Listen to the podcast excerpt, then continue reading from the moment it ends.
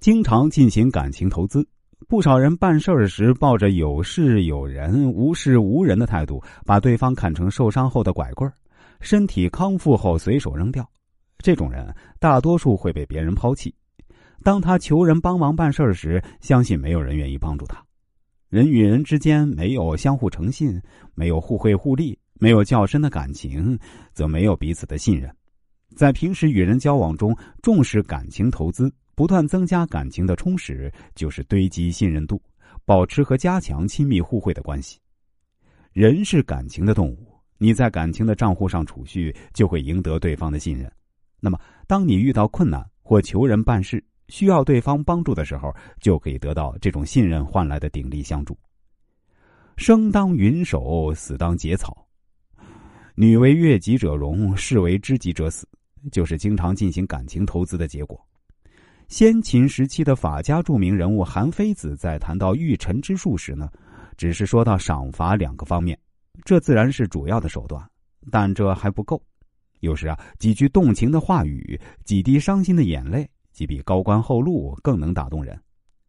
吴起是一位名将，虽然身为名将，除了骁勇之外呢，与士兵同甘共苦，在士兵中享有崇高的威望，这也是他成功的重要方面。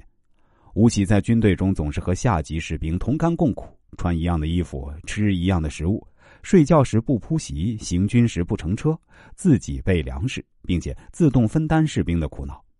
有一次，一位士兵在阵前因为生了肿瘤而痛苦不堪，吴起见状啊，毫不犹豫的用嘴将其肿瘤内的脓汁吸出。那位士兵和在场的人都感动不已。后来啊，这个士兵的母亲听到这个消息，忽然放声痛哭起来。旁边的人觉得很奇怪，就问他：“啊，你的儿子不过是一个小小的士兵，却蒙吴将军亲自把他身上的脓吸出来，你应该高兴才对，为什么反而伤心的哭泣呢？”那位母亲回答：“先夫早年也是蒙吴将军不弃，吸去他肿瘤里的脓，从此跟随吴将军四处打仗，以此报答吴将军的大恩，最后终于战死沙场。”如今吴将军又为我的儿子吸出脓汁，这不是说明我儿子也将步他父亲的后尘吗？这叫我怎么能不伤心呢？人非草木，孰能无情？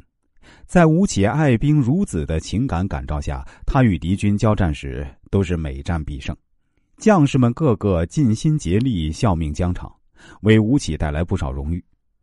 松下幸之助也是一个注重感情投资的人。他每次看见辛勤工作的员工，都要亲自上前为其沏上一杯茶，并充满感激的说：“太感谢了，你辛苦了，请喝杯茶吧。”正因为在这些小事上，松下幸之助都不忘表达出对下级的爱和关怀，所以他获得了员工们一致的拥戴。他们也将松下做成了国际品牌。敢问情为何物？只叫人生死相许。乐于助人，多主动帮助别人。会不断增加感情账户上的储蓄，在工作上，在生意上，在交际时，对别人多一份相知，多一份关心，多一份相助。当你求人办事时，谁还会拒你于千里之外呢？